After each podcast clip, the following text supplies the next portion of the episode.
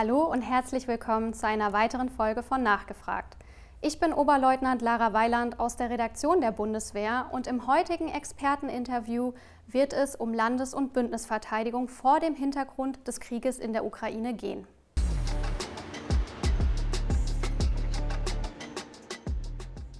Mit der Very High Readiness Joint Task Force, kurz VGTF genannt, kann die NATO noch schneller und flexibler auf sicherheitspolitische Entwicklung reagieren und leistet damit einen wichtigen Beitrag zur Landes- und Bündnisverteidigung. Die Panzergrenadierbrigade 37 ist 2022 Teil der schnellen Eingreiftruppe der NATO. Die VGTF ist ein wesentliches Element zur Abschreckung und Verteidigung in Europa. Zu Gast ist der Kommandeur der Panzergrenadierbrigade 37, Brigadegeneral Alexander Krone. Hallo, Herr General. Guten Tag, Frau Oberleutnant Weiland. Sie als General haben die Verantwortung über die NATO Response Force Land 2022 bis 2024 sowie für die, für die VGTF-Kräfte 2023. Können Sie einmal die Kürzel NRF und auch VGTF für die Zuschauerinnen und Zuschauer einordnen? Ja, NRF heißt NATO Response Force die schnellen Reaktionskräfte der NATO. In der Dimension Land sind das immer drei Brigaden, die geführt werden durch ein Korps der NATO. Das wird zum Beispiel im nächsten Jahr das erste deutsch-niederländische Korps in Münster sein. Und das VJTF, das V, das erklärt dann nochmal die in 2023 besonders kurze Reaktionszeit. Von wie vielen Soldatinnen und Soldaten sprechen wir denn, wenn, wir, wenn Sie Brigade thematisieren? Ich glaube, die Nicht-Militärs können sich darunter nicht so viel vorstellen. Also meine Brigade Freistaat Sachsen, ja mit Masse stationiert in Sachsen und Thüringen, hat im Grundbetrieb rund 5000 Soldatinnen und Soldaten. Von denen nehme ich jetzt in diesen Auftrag hier auch drei Viertel mit. Und diese rund 4000 bilden dann auch ein Drittel dieser NRF-Brigade. Dann kommt aber noch ein weiteres Drittel dazu aus anderen Teilen des Heeres, also zum Beispiel die Heeresflieger oder die Artilleristen, aber auch aus fast der gesamten sonstigen Bundeswehr. Das heißt zusätzliche IT-Kräfte, zusätzliche ABC-Abwehrkräfte, zusätzliche Feldjäger, zusätzliche Luftabwehrkräfte, aber insbesondere auch ein starker Beitrag des zentralen Sanitätsdienstes. Und das letzte Drittel, der dann insgesamt rund 12.000 Soldatinnen und Soldaten, die es dann nächstes Jahr sind, kommt von den anderen Nationen dazu, die uns hier unterstützen. Wir reden von der schnellen Eingreiftruppe der NATO. Eine Frage aus der Community lautet auch, was bedeutet Notice to Move? Ja, Notice to Move. Notice, quasi die Notiz, die Nachricht, ist dann der Alarmspruch der NATO, der uns dann Tätigkeiten ausüben lässt. Und der Auftrag ist dann in der gesetzten Notice to Move Zeit die Abmarschbereitschaft. Zunächst in der Regel am eigenen Standort in der Kaserne aber zum Teil auch Truppen schon mal zusammenfassend und größere Gebilde dann in einer Kaserne bildend herzustellen, sodass tatsächlich am Ende dieser gesetzten Frist die abmarschbereit in der Kaserne aufgefahren stehen und abrücken könnten, um den Auftrag dann zu erfüllen. Und diese Zeit, die verändert sich eben über die drei Jahre. Die ist mal kürzer und die ist mal länger. Die VGTF ist ja aufgrund der Krim-Krise 2014 gegründet worden. Sie gilt als handlungsfähiger, schnellerer und auch flexibler als übliche, übliche NATO-Kräfte. Wie können wir das einordnen? Also was muss ich mir darunter verstehen? Welche Fähigkeiten decken diese VGTF-Kräfte ab? Zum einen ist sie erstmal besonders gekennzeichnet von den Flaggen, die also da drin sind. Also sie ist ganz besonders stark multinational zusammengestellt. Und hier sieht man einmal die Partner, die wir auch dieses Jahr schon intensiv ins Übungsgeschehen eingebunden haben. Also neben Deutschland links oben sind insbesondere die Niederlande und die Norweger die größten Partner und Truppensteller dieser 4000 äh, Soldatinnen und Soldaten aus anderen Ländern. Aber auch die anderen sind zum Teil unsere bekannten Partner, mit denen wir also immer wieder solche Aufträge gemeinsam machen, was dann natürlich schon hilft. Also das ist das erste Mal als Aspekt zu nennen, Multinationalität. Nun haben wir den Ukraine-Krieg. Was hat sich denn konkret bei der WGTF durch diesen Krieg mitten in Europa verändert? Also alle diese Nationen mit ihren Beiträgen, das sehe ich bei meinen Soldaten, aber genauso auch bei den belgischen Feldartilleristen, nehmen diesen Auftrag jetzt natürlich noch mal ganz besonders ernst. Das heißt, das hat noch mal die gesunde Anspannung und Professionalität aller, die hier mit dabei sind, noch mal gesteigert. Beispiel, als wir die große Übung Wettiner Heide in der Lüneburger Heide mit fast 8000 Soldatinnen und Soldaten hatten, sind die alle gekommen. Da ist also wegen der Ukraine-Krise niemand nicht gekommen und vielleicht sind sie sogar wegen der Ukraine-Krise extra sehr vollständig gekommen und haben alle ihre Fähigkeiten mitgebracht. Also gesunde Anspannung, nochmal mehr Professionalität.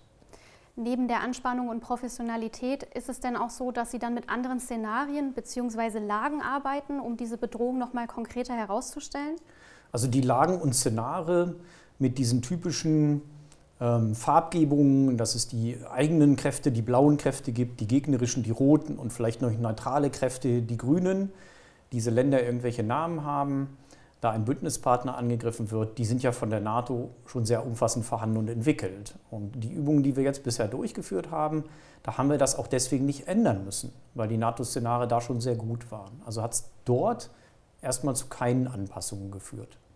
Wir richten jetzt mal unseren Blick in die Bundeswehr hinein. Was machen wir denn, um unsere eigenen Soldatinnen und Soldaten für den Auftrag in der VGTF zu schulen? Wir haben ein Jahr der nationalen Vorbereitung gehabt. Das war das Jahr 2021.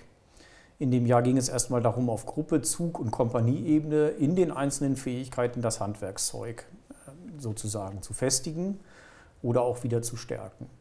Ähm, dann galt es, im ersten Halbjahr dieses Jahres diese Fähigkeiten zusammenzuführen mit den Fähigkeiten der anderen Nationen.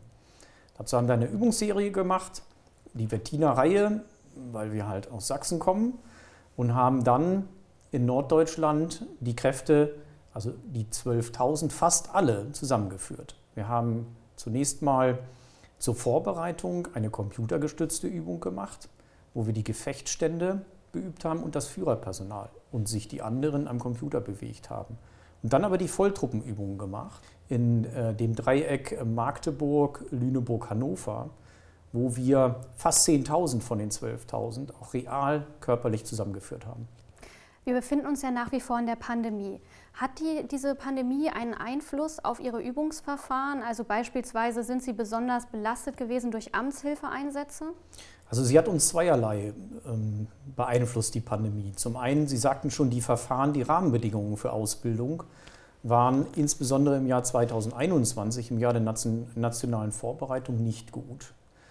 Also Interaktion ist behindert worden, auch erste Tuchfühlung mit den multinationalen Partnern. Wir haben doch das eine oder andere über VTC, über Hin- und Herschicken von Dokumenten gemacht, aber Ausbildung lebt ja vom Zusammenkommen am Ende von Menschen. Und das war behindert. Auch konnten wir nicht immer die Soldaten so dicht in die Unterkünfte legen. Wir waren ja auch noch nicht umfassend geimpft. Der zweite Aspekt ist tatsächlich der Aspekt Amtshilfe. Weil wir haben, und das betraf ja am Ende die ganze Bundeswehr, ein Großteil der Soldaten in der Amtshilfe eingesetzt. Über 3000 von meinen 5000 Soldatinnen und Soldaten haben zwischen ein und sieben Monate, zwischen einem und fünf verschiedene Amtshilfeaufträge durchführen müssen. Und das hat uns einen Aufholbedarf in der Ausbildung im Kerngeschäft beschert, sodass wir ein sehr dichtes erstes Halbjahr 22 hatten. Es ist ja bekannt, dass die Bundeswehr Probleme bei der Beschaffung von Ausrüstung hat. Wie sieht es denn bei der persönlichen Ausrüstung der Soldatinnen und Soldaten der WGTF-Kräfte aus? Bei der persönlichen Ausstattung profitieren wir jetzt sehr vom NRF-Auftrag einerseits und von dem, was die Bundeswehr an Beschaffung dort angelegt hat andererseits. Das heißt, wir haben jetzt die neuen Schutzwesten im Gebrauch, aber auch die neue Kampfbekleidung. Ich habe jetzt selbst kürzlich meinen neuen Helm gerade empfangen vor einigen Tagen. Und der ist jetzt dann auch äh, kombinierbar und adaptierbar mit Nachtsichtgeräten, aber auch die neuen Sprechsätze passen dazu, sodass das ganze System jetzt rund ist und das ist äh, sehr gut. Gehen wir mal weg von der persönlichen Ausrüstung. Wie sieht es denn aus mit dem Großgerät? Beim Großgerät äh, sieht das jetzt so aus, dass wir von der Quantität schon gut aufgestellt sind, dass wir das haben, was wir brauchen. Wir haben natürlich Teile noch bei anderen Truppenteilen, die das noch für die Ausbildung nutzen. Da ist es geirrmarkt und kommt dann äh, zu uns, was ja auch in diesem Jahr noch geht bei der etwas längeren Notice-to-Move-Zeit. Und im nächsten Jahr holen wir das dann Gerät dann dichter ran in die Kasernen. Wir haben in der Qualität teilweise noch Ergänzungen oder Verbesserungen, die jetzt gerade fortlaufend passieren. Ein Beispiel ist im Bereich der LKWs. Wir haben die ungeschützten Transportfahrzeuge. Die sind sehr gut in großer Anzahl und auch neuwertig bei uns überall vorhanden. Jetzt kommt aber eben noch dazu, dass wir noch mehr Wechselladersysteme bekommen, wo eben der LKW mit dem eigenen Haken die Flats absetzen kann wie man hier auf dem Bild ganz gut sieht. Und das hebt dann nochmal Logistik auf eine neue Qualität, gibt dann nochmal mehr Möglichkeiten. Und der kommt jetzt auch noch breiter in der Truppe an. Und das ist ein Beispiel für Quantität ist da, Qualität verbessert sich stetig noch weiter. Welches Großgerät ist denn jetzt eigentlich darin enthalten für die VGTF? Also Großgerät und Fähigkeiten haben wir ja deutscherseits den Kampfpanzer Leopard A7V drin, der jetzt unterstützt wird durch den modernen Brückelegepanzer Leguan. Wir haben natürlich die Panzerhaubitze 2000 drin. Wir haben anteilig den älteren Schützenpanzer Marder drin. Wir haben aber auch den Schützenpanzer Puma in der VJTF-Konfiguration drin. Also das ist so das Großgerät und natürlich eine große Anzahl von LKWs in jeder denkbarer Größe und Traglast. Die Hubschrauber natürlich nicht zu vergessen, die auch dabei sind. Sie haben es jetzt eben schon angesprochen, ja. der Schützenpanzer Puma in seiner VGTF-Variation. Was ist denn da besonders dran? Also dem ist nochmal besonders, dass er in der letzten Ausbaustufe jetzt mit dem integrierten ähm, Panzerabwehrsystem MELS, mit den nochmals verbesserten und abgerundeten Sichtmitteln, mit der Stabilität, mit der Agilität auch, die er hat, mit seinem 1000 PS Motor, jetzt ein guter Sparringspartner für den Leopard A7V am Ende geworden ist, sodass die beiden sich miteinander gemeinsam gut und schnell auf dem Gefechtsfeld bewegen können und der mit der stabilisierten Kanone eben auch seine Aufträge aus der Fahrt erledigen kann. So, und dazu kommt ja dann für die abgesessenen Soldaten das, was sie über den Infanteristen, die infanteristische Ausstattung mitbringen, insgesamt das System Panzergrenadiere dann jetzt auf ein neues Niveau gehoben. In welchen Ländern übt eigentlich die VGTF? Ist es wieder eine Zuschauerfrage? Übt sie auch in Grenznähe zu Russland? Also dort, wo wir Bündnispartner haben, die an Russland grenzen, oder in der Nähe von Russland sind, kann natürlich die VJTF auch genauso da üben. Gar keine Frage. Erinnern wir uns an die Übung 2018, Trident Juncture, wo ja große Teile der NRF in Norwegen geübt haben und Norwegen grenzt ja auch an Russland. In der VGTF arbeiten ja sehr viele Nationen zusammen. Mhm. Ich mutmaße mal, Englisch ist da die Amtssprache. Aber welche Herausforderung birgt das denn noch, auch logistisch beispielsweise? Also logistisch ist für uns wichtig, dass wir vorausschauend Schnittmengen identifizieren. Das mag jetzt mal bei der gegenseitigen Trinkwasserversorgung und bei Transportunterstützung noch einfacher sein, wird dann aber bei technischen Fragen schon schwieriger. Und da loten wir einerseits aus und schreiben das auch auf in unsere Verfahren, was geht und was kann und darf jeder für den anderen machen. Einmal im Friedensgrundbetrieb, aber natürlich interessiert mich auch über den Friedensgrundbetrieb hinaus, der mal im Kriegs- und Einsatzfall, vielleicht die Frage, ob das eigentlich ein Dingo ist, der Belgien gehört, den wir da reparieren wollen, da noch über den Tellerrand schaut. Also was können die Soldaten tatsächlich auch am Gerät der anderen Nation machen, wenn es darauf ankommt. Und da ist jedes kleine bisschen, was wir an Interoperabilität da wieder gewinnen, wo wir uns stufenweise hocharbeiten, wieder ein wertvoller Baustein. Wie genau könnte denn die VGTF eingesetzt werden, gesetzt des Falles, Russland greift einen Bündnisstaat an? Wenn Russland einen Bündnisstaat angreift, dann haben wir ja einmal dort dann die Soldatinnen und Soldaten der nationalen Streitkräfte. Oder man sagt auch oft englisch der Home Defense Forces. So wie es der General von Sandrat mal für den Bereich Nordost ja auch erklärt hat, zum Beispiel der baltischen Staaten. Dann haben wir ja in Hands Forward Presence, wir zum Beispiel in Litauen, ja bereits zusätzliche Beiträge der NATO da und diese ja auch gerade noch einmal verstärkt.